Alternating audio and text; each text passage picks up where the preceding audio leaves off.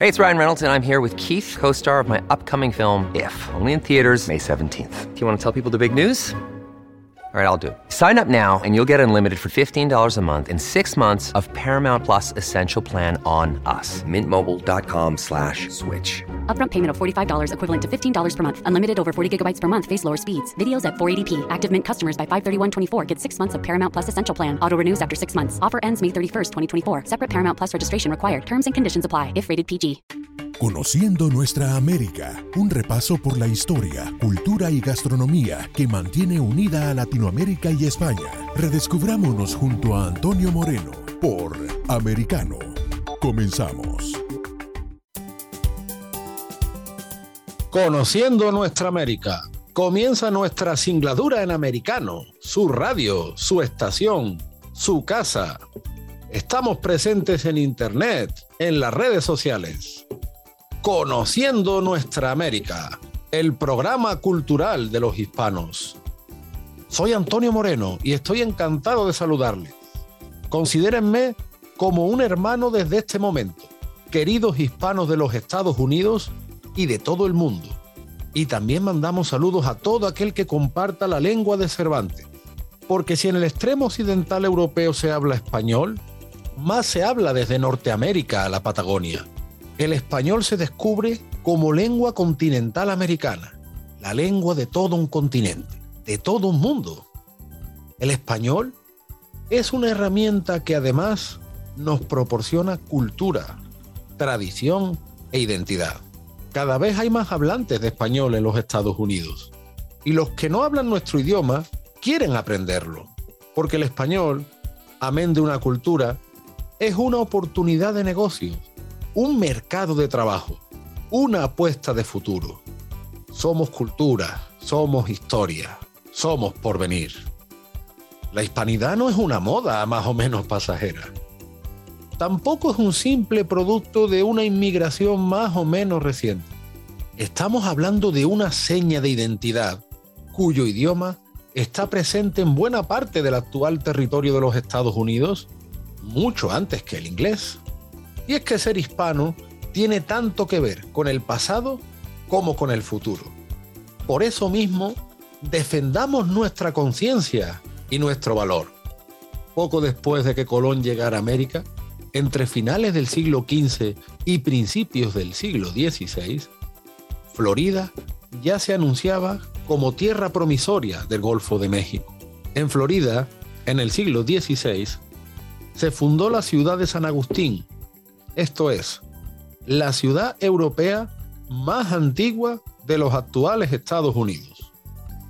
En Florida, también en ese siglo XVI, tuvo lugar el momento pionero de lo que a posteriori se conocería como Día de Acción de Gracia. Una de las principales fiestas de los Estados Unidos también tiene su origen hispano. Y siguiendo en Florida, ya entre los siglos XVII y XVIII, tuvo lugar el Fuerte Mosé, esto es, el primer poblado de negros libres de Norteamérica. Poblado que estaba formado en muy buena medida por negros que huían de las colonias inglesas, obteniendo su libertad en territorio hispano y defendiendo la frontera hispánica frente a los británicos.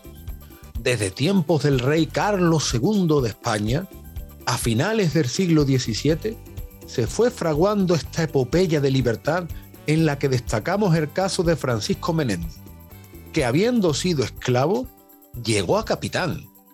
Y hoy podemos contemplar el legado del fuerte Mosé en el Fort Moss Historic State Park. Asimismo, la historia del fuerte Mosé está despertando muchísimo interés en artistas que están haciendo cortometrajes, que están haciendo cómics. Sin duda es algo muy literario, muy histórico, algo muy apegado a nuestra cultura, algo de lo que sentirnos orgullosos, como tantas otras cosas que nos incumben como hispanos. Y así, yéndonos al norte, bastante más al norte. Fijémonos, en el último cuarto del siglo XVIII, el criollo peruano Juan Francisco de la Bodega y Cuadra se erigía como buque insignia de las exploraciones hispánicas en Alaska, inmensidad territorial disputada por rusos, británicos y españoles. Si vemos en Alaska nombres, puertos, ciudades, de pueblos que no son familiares, no es casualidad. En Alaska hubo presencia hispánica, tanto de españoles, europeos, como de criollos, que hicieron un nuevo mundo. Y es justo en esta época, justo en ese siglo XVIII, bastante avanzado, hispanos de Europa y América fueron claves para la independencia de los Estados Unidos. Sí, tal cual. Sin los hispanos, los Estados Unidos jamás se habrían independizado. Y es que en Estados Unidos por fin se empieza a reconocer y a valorar la importancia de Bernardo de Galvez, aquel gran militar y virrey español que formó una auténtica armada invencible con españoles europeos y gentes de los actuales territorios Puerto Rico, Cuba, República Dominicana, México, Costa Rica, Venezuela, Perú. Y además Bernardo de Galvez contó con aliados acadianos, los antepasados de los actuales Cajún. También contó con aliados negros, mulatos, indígenas, que ya estaban allí. Los territorios de Luisiana y México dieron buena cuenta de esta labor de Bernardo de Galvez que posibilitó la independencia de los Estados Unidos, que posibilitó el nacimiento de una nación. Todo nos lleva al origen hispano, todo, absolutamente todo. El mundo agropecuario estadounidense, además, tampoco se entendería sin lo hispano. Los caballos Mustang y las vacas Longhorn, tan famosas tejanas proceden de la Andalucía atlántica. El Mustang viene del caballo mesteño, así como la Longhorn procede de la vaca mostrenca.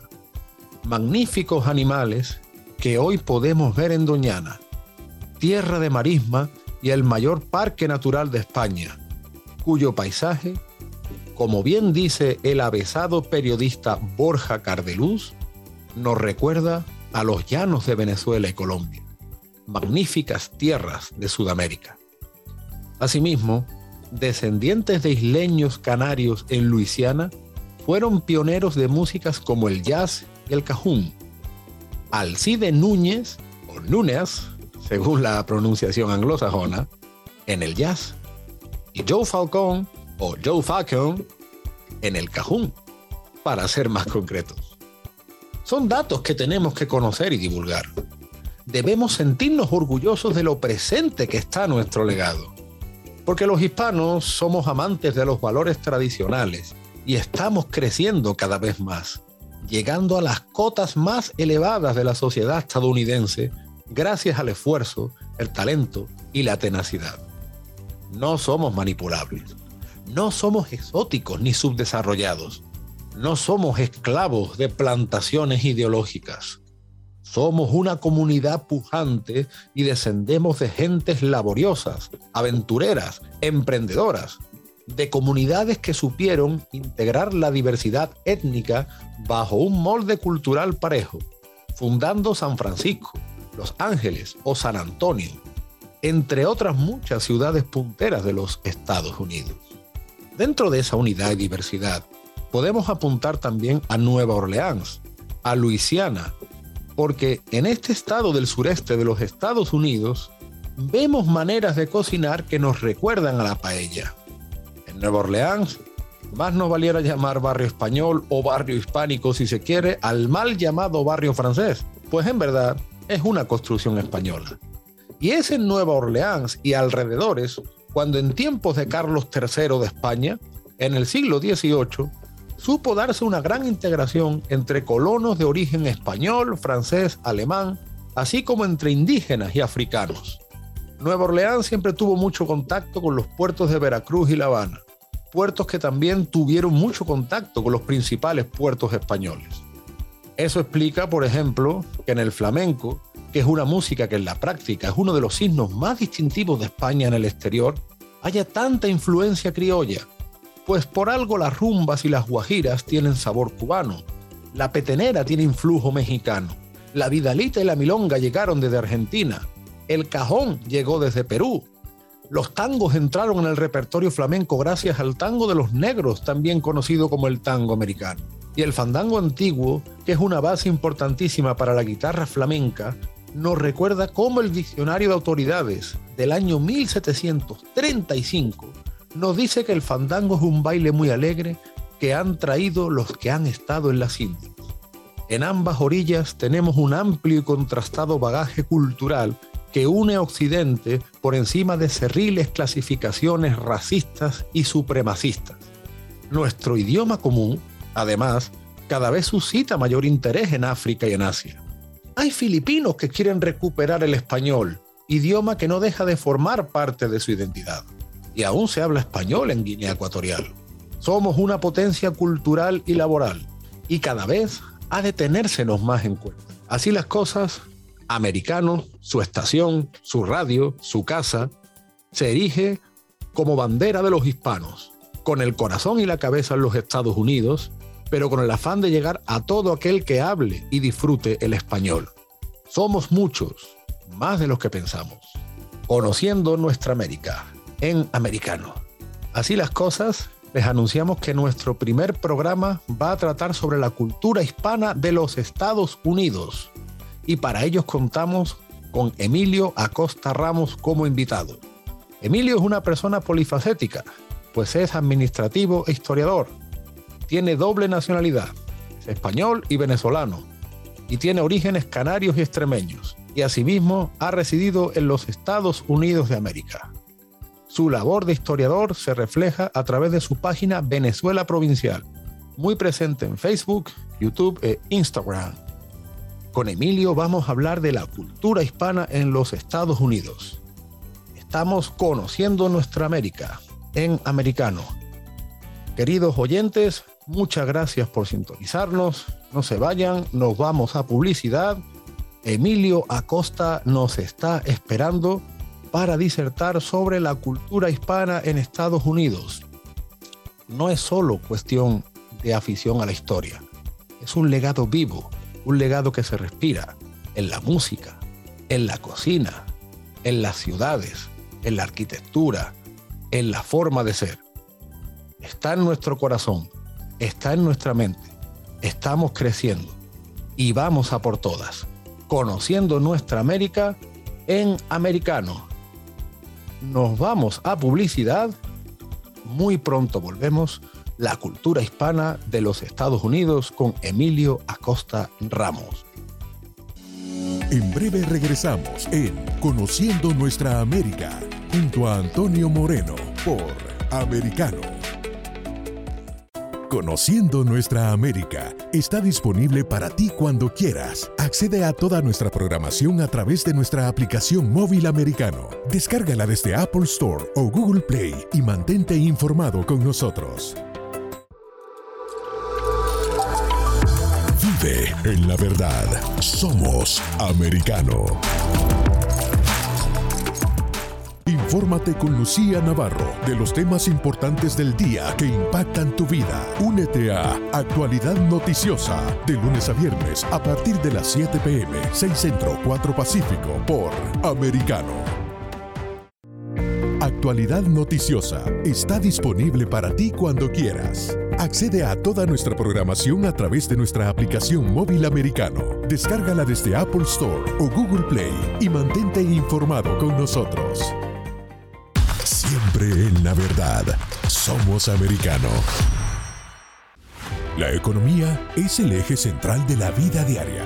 Infórmate de los temas importantes del acontecer económico y empresarial en Ahora con Alberto Padilla. De lunes a viernes a las 5 pm este, 4 centro, 2 pacífico, en vivo por Americano.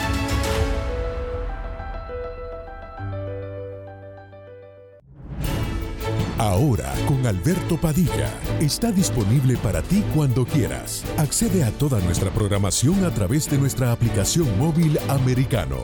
Descárgala desde Apple Store o Google Play y mantente informado con nosotros.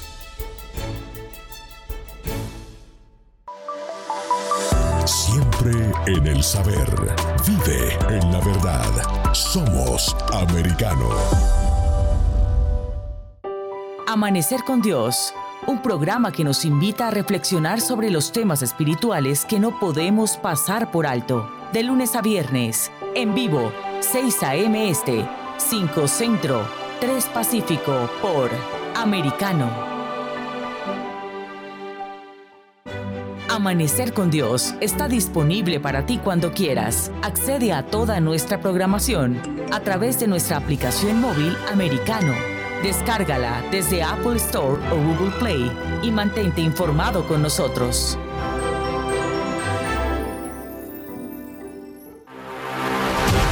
Siempre en el saber, siempre en la verdad, siempre americano.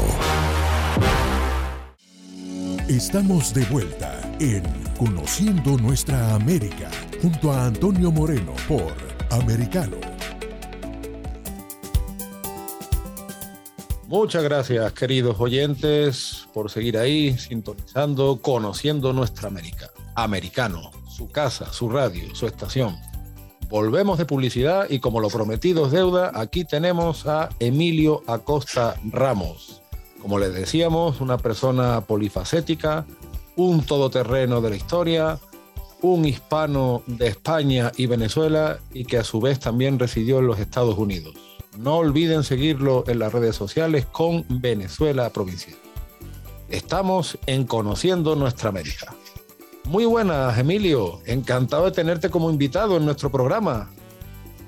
Bueno, el placer es mío, Antonio. De verdad que es un todo un honor esa gran presentación que me hiciste.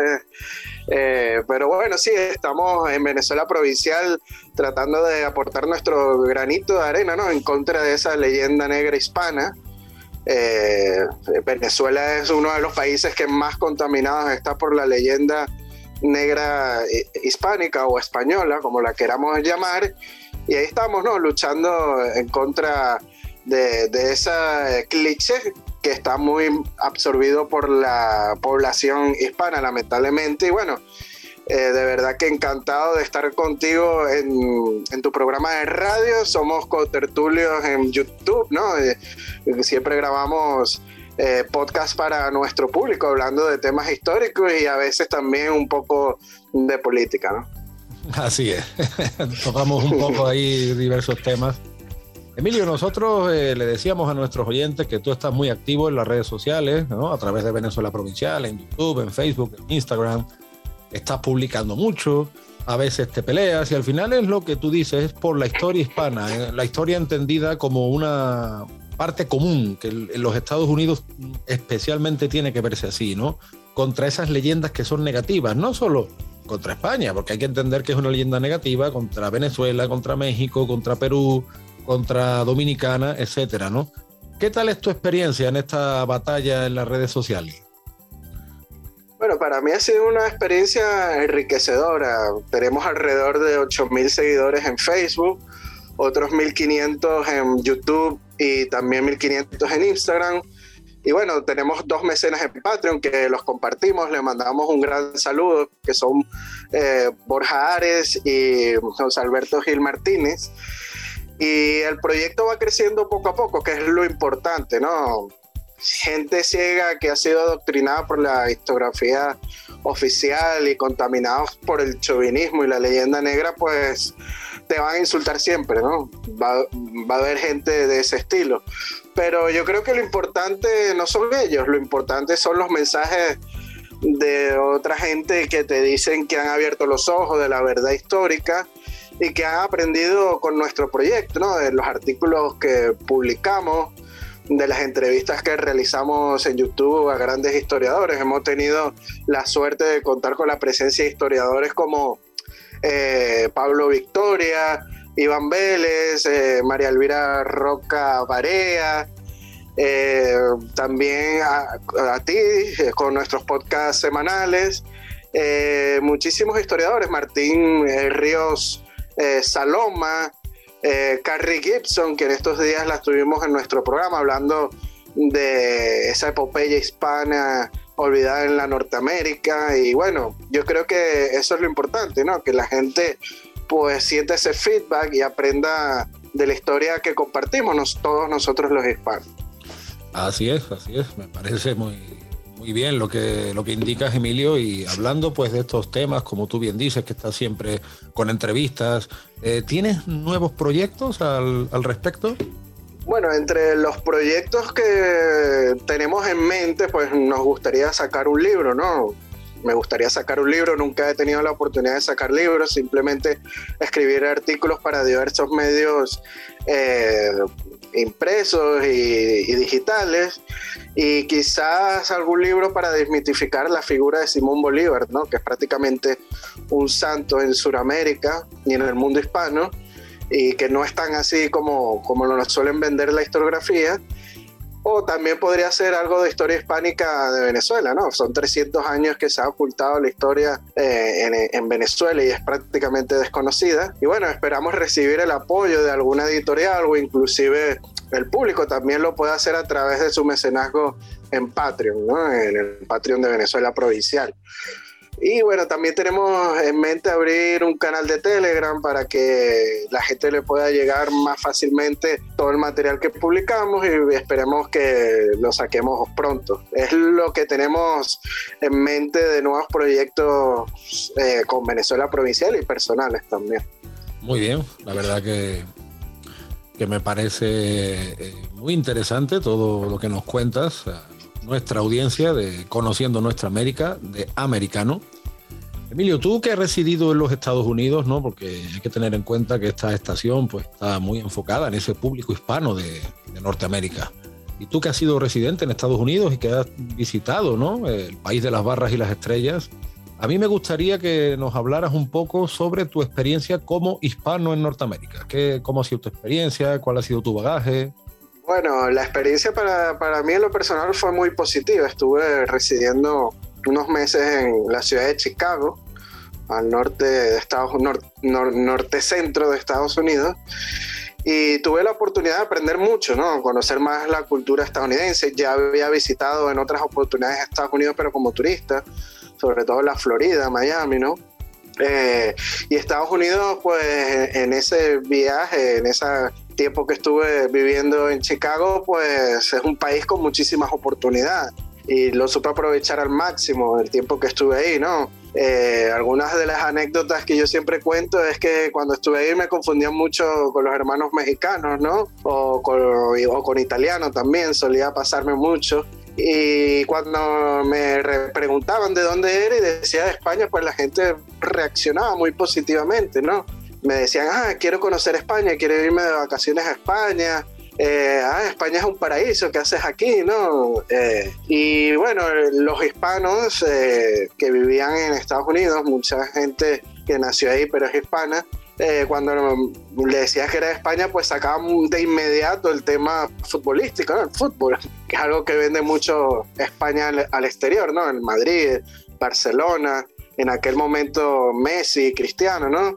Y en resumidas cuentas, yo creo que España tiene una visión muy positiva en los Estados Unidos y es muy querida por tanto por la población anglosajona como eh, la hispana americana.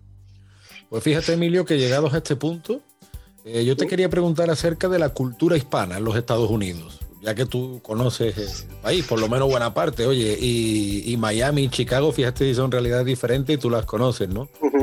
¿En qué crees tú que se basa o se refleja a nivel histórico la cultura hispana en los actuales Estados Unidos? Bueno, la cultura hispana, está presente en todas partes. Eh, Chicago es muy importante, sobre todo la comunidad mexicana es muy numerosa. También hay otras comunidades un poco menos numerosas como con la colombiana, la, venezolana, ¿no? Eh, de hecho, existe un excelente museo que lo recomiendo visitarlo, que es el Museo Nacional de Arte Mexicano, aunque bueno, eh, tienen eh, las famosas pinturas de castas de, la época virreinal y bueno, ahí cae un poquito en leyenda negra diciendo de que existían castas en la época virreinal pero bueno, hemos hecho algunos podcasts y no es tan así, ¿no? Es más bien, esas pinturas eran para representar eh, la, la, morfología, ¿no? La humanística que había en aquel momento en América. Y, pero en general, pues resalta muy bien la cultura mexicana este museo y lo recomiendo visitarlo, ¿no? Eh, también ves anuncios en español en muchos sitios, en el transporte público, etcétera. En los bancos te hablan en español, siempre hay alguien que maneja el idioma. Eh, y aunque Chicago no formó parte del Imperio Español, tal vez lo más cercano que se llegó fue la ocupación del fuerte San Joseph en 1781 a orillas del lago Michigan que es un lago que, que, baña la ciudad de Chicago, pues, o la ciudad de San Luis, que queda unas cinco horas en coche, pero el resto del país sí tiene una gran historia hispánica para sentirse orgulloso. Más de tres eh, cuartas partes de Estados Unidos eh, formó parte del imperio español y, y, hay muchas cosas de la historia que nos conectan. Claro, más de la mitad del actual territorio de los Estados Unidos tiene un pasado hispánico que es evidente, ¿no? Sí, correcto. Eh, eso no se puede negar, ¿no? En estos días lo estuve hablando con la historiadora estadounidense Carrie Gibson, ¿no? O sea, es tanta la historia que nos une que en el principio de, de, este programa lo has dicho, ¿no? O sea, la ciudad de San Agustín, hasta Alaska se llegó a estar, ¿no? En Canadá también se fundaron algunos fuertes, California, la increíble historia hispánica que tiene California con las misiones, que igual lo vemos en, Nuevo México, en Arizona, eh, las expediciones de cabeza de vaca, de Hernando de Soto, eh, la Luisiana cuando fue parte de España, o sea, muchísima historia tenemos en común con los Estados Unidos. Así es, la verdad que es algo que, como tú bien has podido comprobar en, los mismos sitios, ¿no? Pues que se respira, ¿no? Que no es solo una cuestión exótica o de meros aficionados, sino que precisamente la comunidad hispana, pues ya sean descendientes de mexicanos, de colombianos, de, puertorriqueños, etcétera, tiene que ser consciente que es parte de su historia, igual que los españoles también tienen que ser conscientes de que tenemos una historia común que cruza el Atlántico y que está presente pues desde Alaska a la Patagonia. Al principio de, este nuestro primer programa de Conociendo Nuestra América, eh, describíamos a nuestro idioma como una lengua continental americana, ¿no? Porque fíjate que el español tiene mucha más importancia en América que en Europa. Europa eh, se habla en España, que estamos en el extremo occidental europeo. Muchas veces yo creo que no tiene la importancia que debería tener, por ejemplo, en el ámbito de la Unión Europea, sin embargo, en el continente americano, a través de, la cultura, y bueno, no solo es un tema cultural, sino que incluso es un tema político. Ya muchos políticos pues buscan dar su discurso en español. En las mismas series de televisión, cada dos por tres te meten eh, palabras en español, expresiones en español. O sea, eh, no hay que entender esto como una mera sociedad histórica, por supuesto. Yo soy un amante de las sociedades históricas, pero hay que entender esto más allá de esa gran historia que tenemos que amar y conocer como una apuesta de futuro, ¿verdad? Porque en la actualidad también se ve, también se ve esa cultura hispana en los Estados Unidos. No, totalmente de acuerdo con lo que dice. Los hispanos somos más de 50 millones en, los Estados Unidos. Eh, formamos una parte importante de ese país, ¿no? Eh, de hecho, en los próximos años va a superar a, la, minoría afroamericana y los hispanos pues seremos la gran minoría del país, ¿no? De, Estados Unidos. Eh, como mencioné antes en la entrevista que hace poco tuve con Carrie Gibson, ella dice que Estados Unidos debería ser parte de Hispanoamérica, ¿no? O sea, como un país más de, Hispanoamérica. Entonces, Correcto. Correcto. Pues, Emilio, nos quedamos con la historiadora Carrie Gibson con tu programa sobre la Norteamérica hispana. Ahora seguimos hablando porque vamos a dar paso a la publicidad. Publicidad en el programa Conociendo Nuestra América, en Americano, su radio, su estación, su casa. Conociendo Nuestra América, la cultura hispana en los Estados Unidos con Emilio Acosta Ramos. No se vayan, pronto volvemos.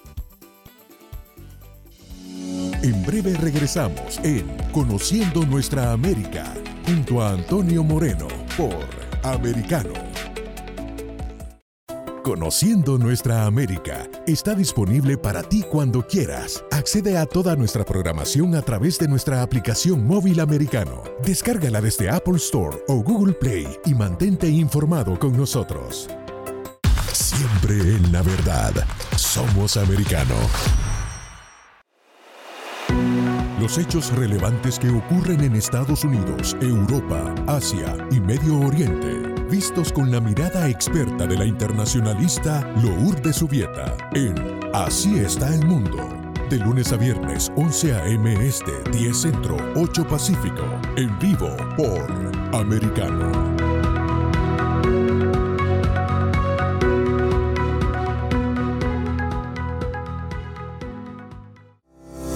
Así está el mundo. Está disponible para ti cuando quieras. Accede a toda nuestra programación a través de nuestra aplicación móvil americano. Descárgala desde Apple Store o Google Play y mantente informado con nosotros.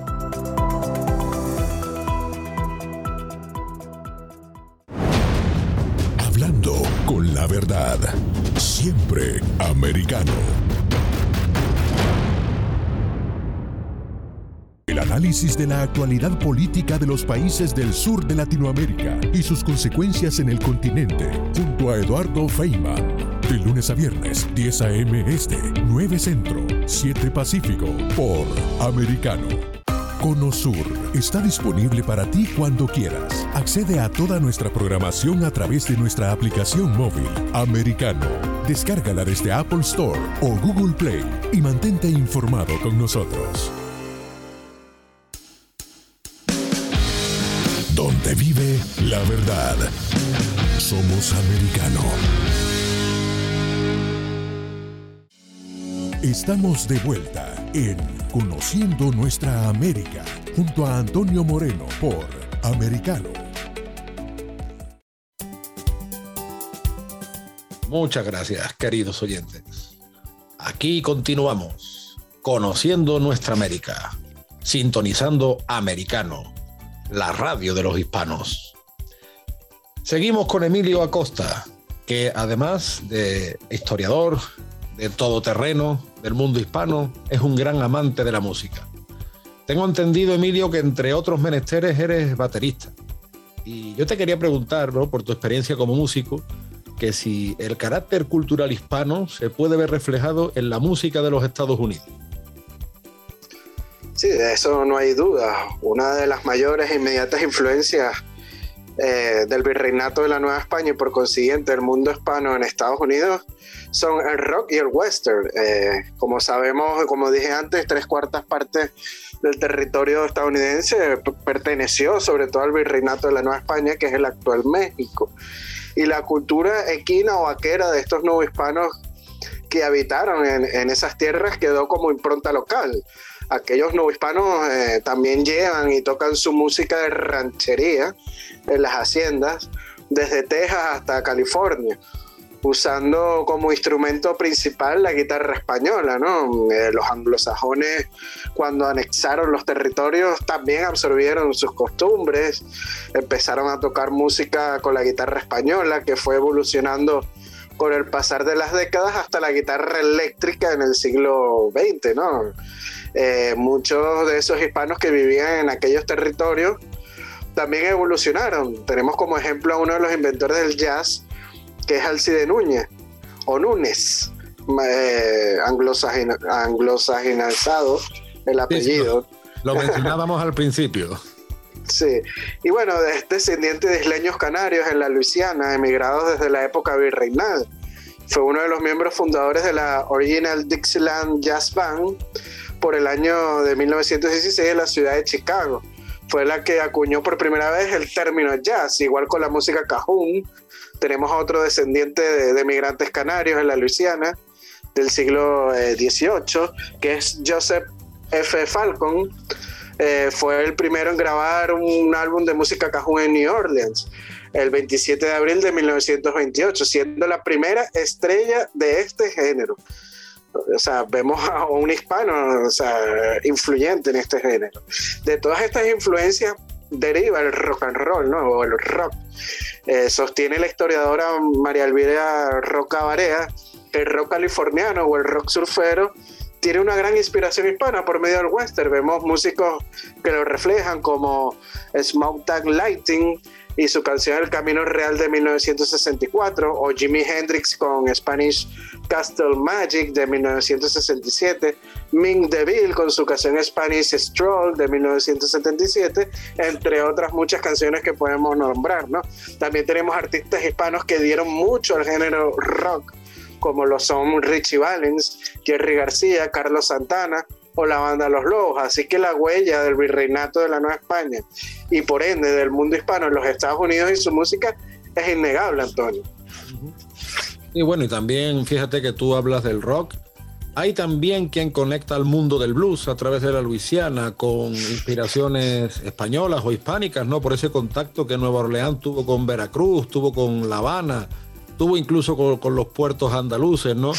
Fíjate, por ejemplo, el, mundo de la salsa, ¿no? Que es una música que tiene tanto arraigo en Puerto Rico, pero que a su vez también tiene tanto arraigo en Venezuela, en Colombia, en Perú.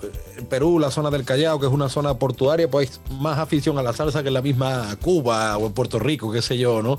Y la salsa también es un... Bueno, Salserín, que es un grupo venezolano de los 90, pegó bastante en Perú en, en aquella época. Y, los grandes artistas de salsa que han salido en los mismos Estados Unidos, sobre todo por la descendencia de los puertorriqueños allí, ¿no? Sí, por supuesto. Eh, y Nueva York en los años 70 fue un gran eh, centro de la salsa hispana. De ahí salieron grandes eh, salseros como Tito Puente, ¿no?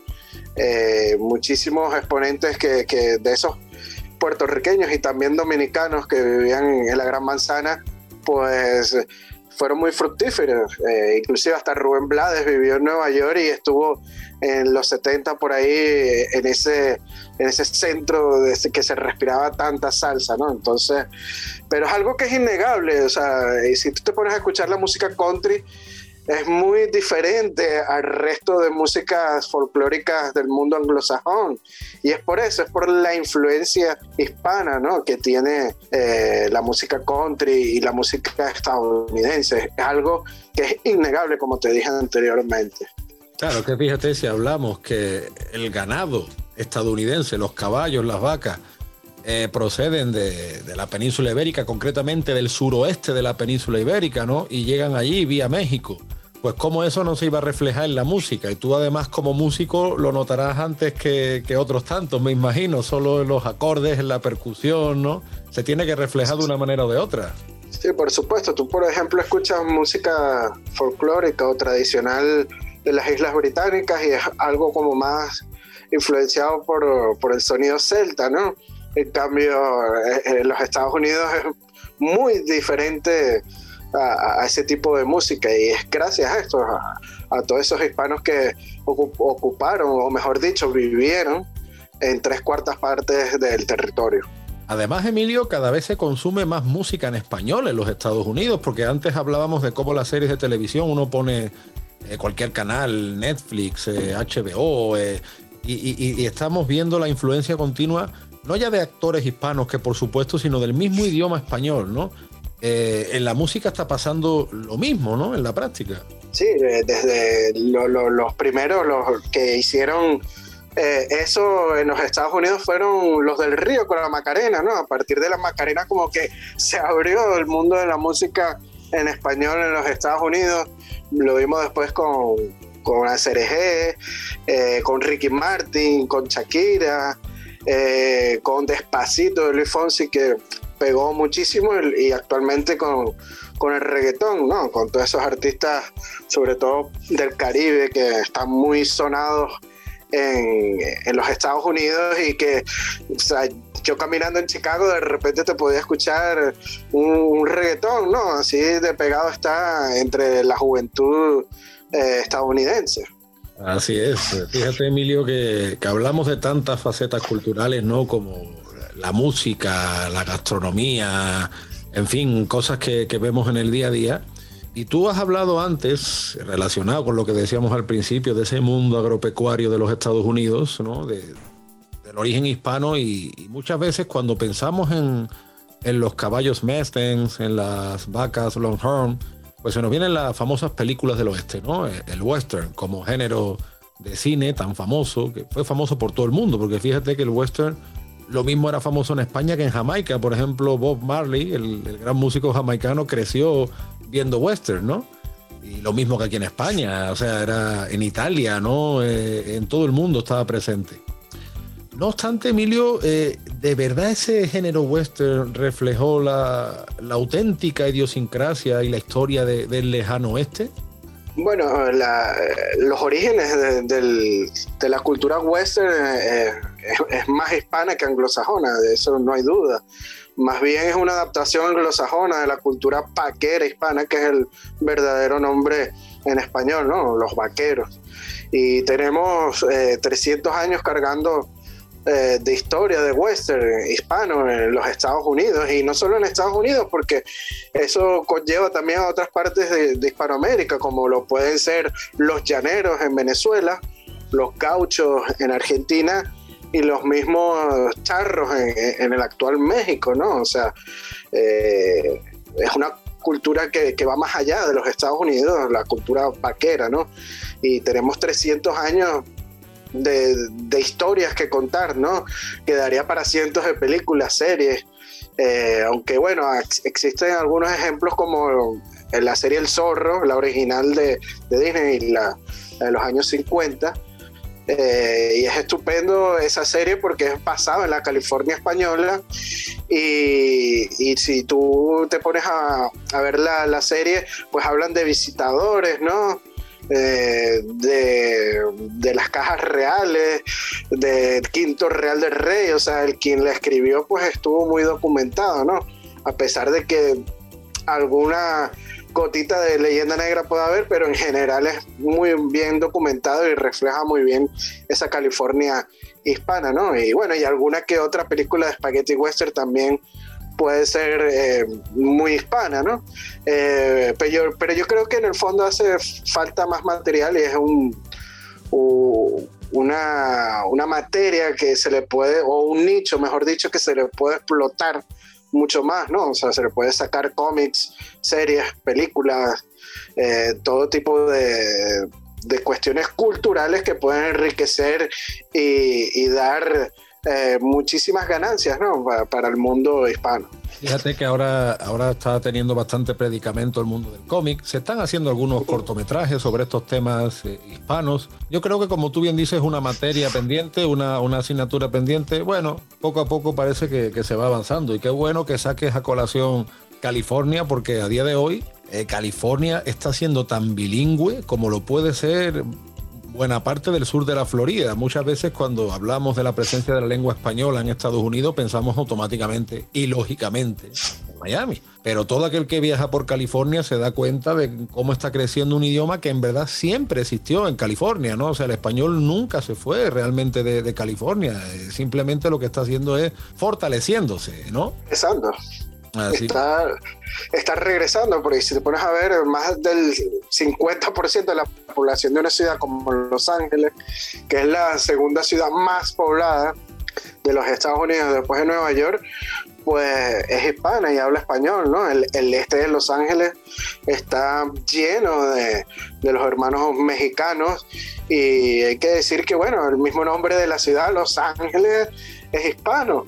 Y si nos ponemos a, ver otras partes de la geografía de California, es el, te lo dice San Francisco, Monterrey, Sacramento, etcétera, ¿no? O sea, muchísimas partes de, la California, San Diego, no nos podemos olvidar de, San Diego, que fue el, primer sitio donde se fundó una misión española en la Alta California. Entonces, es importante recordarlo. Sí, sí, es, como si algún juez nos preguntara sobre la hispanidad de California, solo con estos testimonios nos dirían, no más preguntas, señoría. Así es. Porque está presente la hispanidad como con tantos territorios de los Estados Unidos. Emilio, nos vamos a una nueva pausa publicitaria, saludando siempre a nuestros oyentes. Muchas gracias por sintonizar Americano, su casa, su radio, su estación, con Conociendo Nuestra América. Recuerden, soy Antonio Moreno, les saludo hoy con Emilio Acosta Ramos en este nuestro primer programa, Conociendo Nuestra América Americano. Vamos a publicidad. En breve regresamos en Conociendo Nuestra América junto a Antonio Moreno por Americano. Conociendo nuestra América está disponible para ti cuando quieras. Accede a toda nuestra programación a través de nuestra aplicación móvil americano. Descárgala desde Apple Store o Google Play y mantente informado con nosotros. Acercándote a la verdad. Somos americano.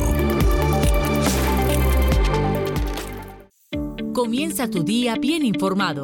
De mañana con americano junto a Gaby Peroso y Jolly Cuello, quienes te presentan la revista informativa de las mañanas. Conéctate con nosotros en vivo de lunes a viernes de 7 a.m. Este, 6 Centro, 4 Pacífico por Americano. De Mañana con Americano está disponible para ti cuando quieras. Accede a toda nuestra programación a través de nuestra aplicación móvil Americano. Descárgala desde Apple Store o Google Play y mantente informado con nosotros.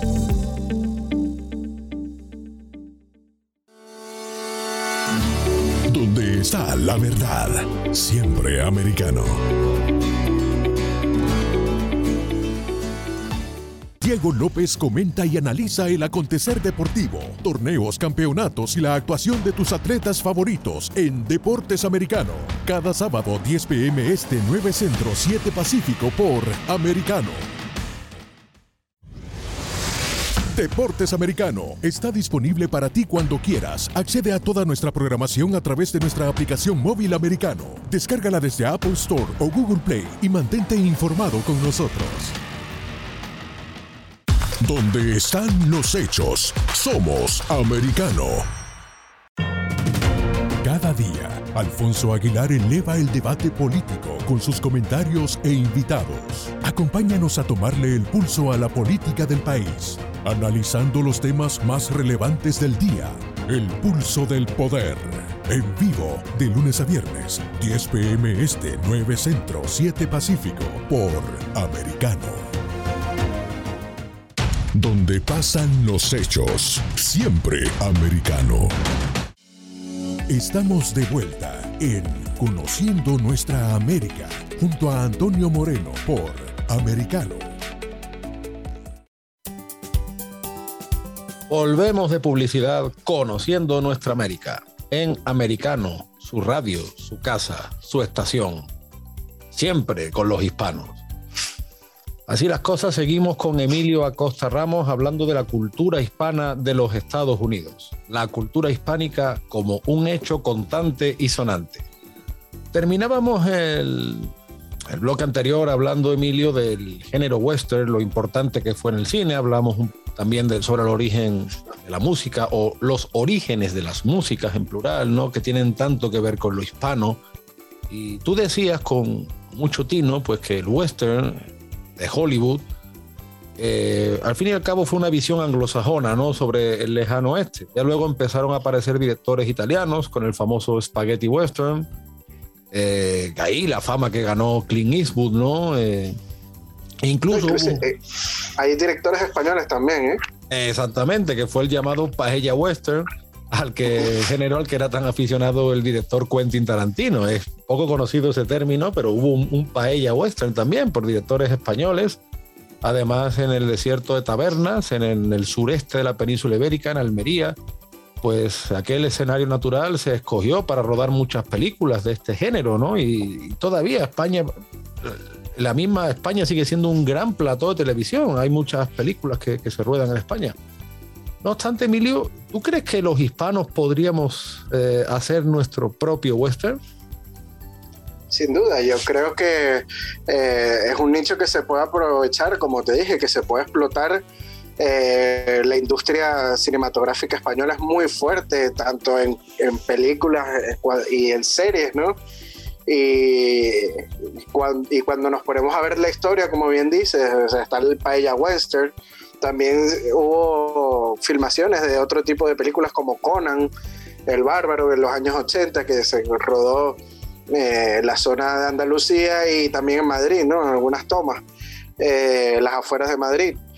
Y yo creo que España y también México, que tiene un mercado cinematográfico y de series muy fuerte, eh, pueden explotar eh, este nicho con toda seguridad y, le, le, repercutiría económicamente muy bien.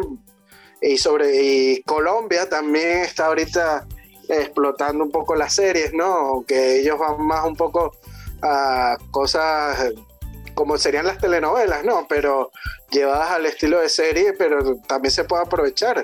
Últimamente han sacado series como la de Bolívar, que es muy mala, historiográficamente, ¿no? Hablando, ojo, no en cuanto a calidad de la cinta, pero pues se puede sacar un, un western llanero colombiano, ¿quién quita que no?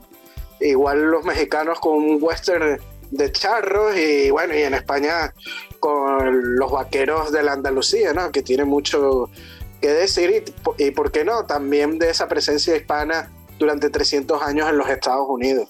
Claro, finalmente los antecedentes de los cowboys son los dragones de cuera, que era una especie de policía montada, una mezcla de policía montada de Canadá, de Guardia Civil Española y de Rangers de Texas, ¿no?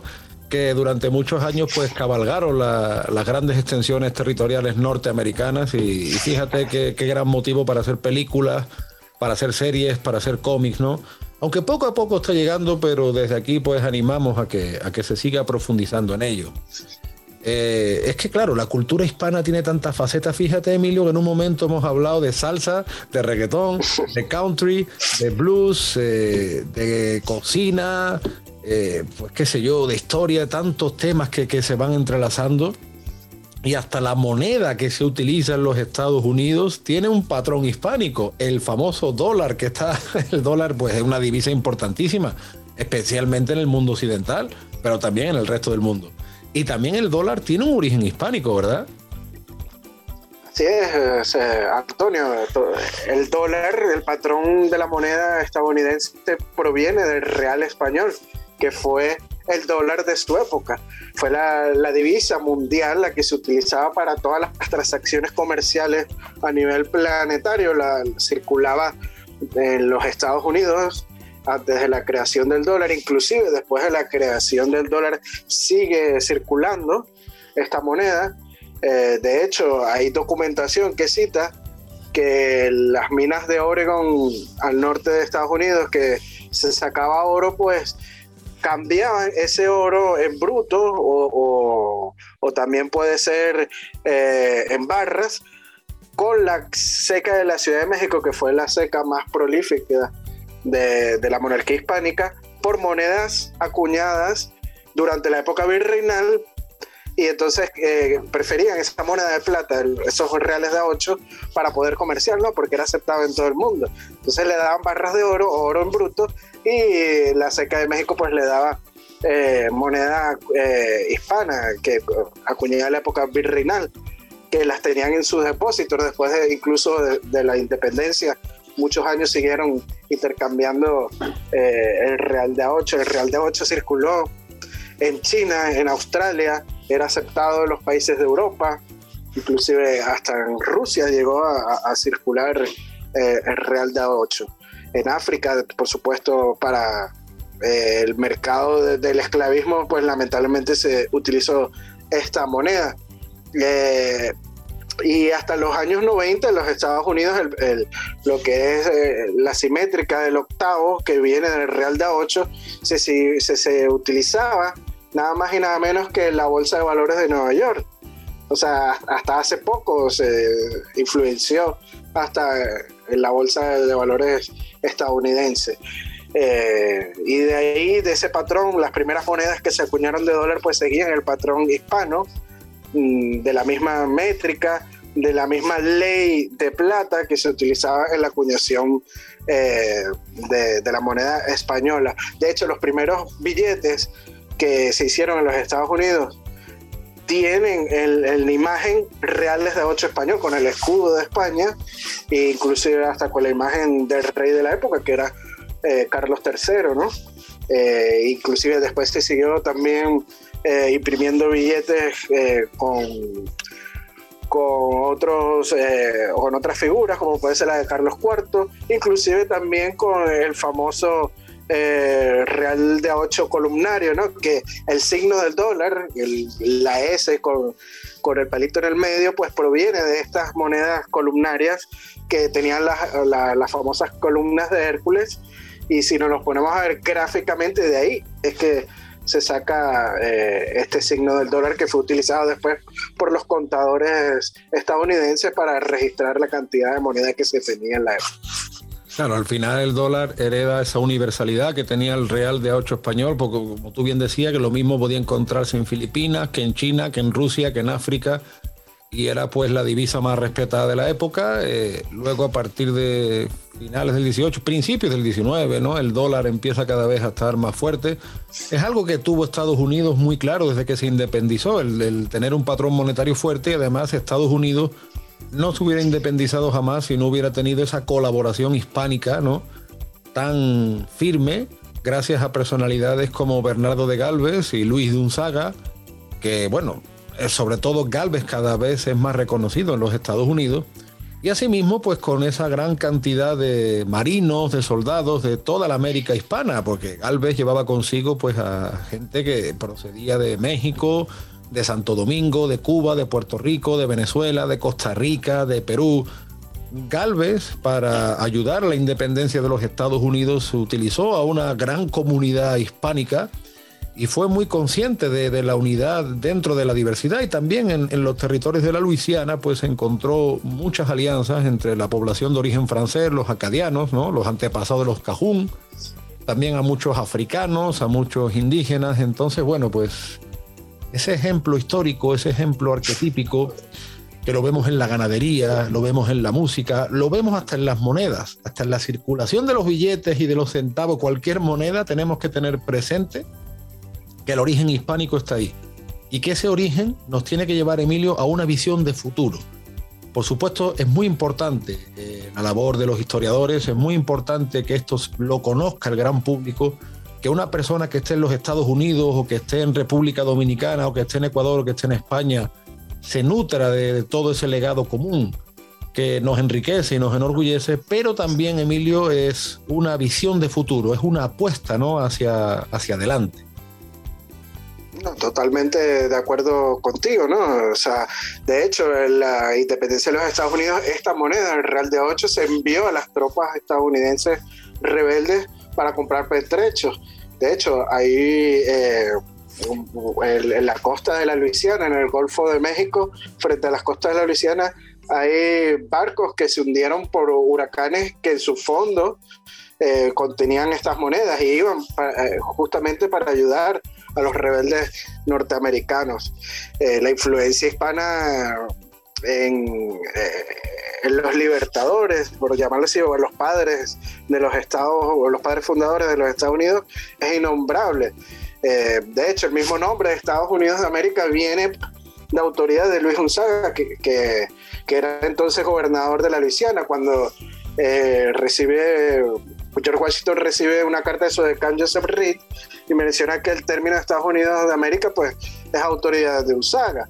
Eh, eh, Benjamin Franklin tenía libros de cabecera como El Ideo Príncipes Cristiano Politici Symbolis del teórico español Diego de, Saavedra. Muchos de los lemas americanos fueron tomados de esta obra. Eh, inclusive el término perseverando que también aparece en varios billetes de los primeros dólares. Inclusive, si nos ponemos a ver, el escudo estadounidense es de inspiración en el escudo imperial español de los Reyes Católicos, con el águila sosteniendo las flechas, ¿no? De, milar, de similar diseño y disposición. El mismo Thomas Jefferson leía a sus hijas el Quijote en español y según él era importante aprender este idioma para la relevancia en las futuras relaciones entre América y España. Inclusive vemos en las leyes estadounidenses eh, el origen en las siete partidas, ¿no? presentes en varias jurisprudencias eh, en varias cortes eh, supremas de, de, Luisiana, de Texas, de Arizona, de Nuevo México y California, ¿no? O sea, ah, cuando, es, cuando esos eh, territorios fueron anexados, pues nunca desapareció esas leyes hispánicas que le dieron origen. Así es, Emilio. Y con esto llegamos al final de nuestra primera emisión de Conociendo Nuestra América. Un gran placer, Emilio, tenerte con nosotros en esta radio americano, que es la casa de los hispanos, La cultura hispana es un hecho en los Estados Unidos y vamos a ir a más. Muchísimas gracias Emilio, gracias por todo, gracias a nuestros oyentes por sintonizarnos. No olviden seguir Americano, nuestra radio desde los Estados Unidos para todo el mundo hispanohablante. Volvemos la próxima semana con Antonio Moreno en Conociendo Nuestra América. Conociendo Nuestra América, un repaso por la historia, cultura y gastronomía que mantiene unida a Latinoamérica y España. Redescubrámonos junto a Antonio Moreno, cada sábado, 8 pm este, 7 centro, 5 pacífico por Americano. Conociendo Nuestra América está disponible para ti cuando quieras. Accede a toda nuestra programación a través de nuestra aplicación móvil americano. Descárgala desde Apple Store o Google Play y mantente informado con nosotros. Donde vive la verdad. Somos americano. This podcast is a part of the C Suite Radio Network. For more top business podcasts, visit c-suiteradio.com.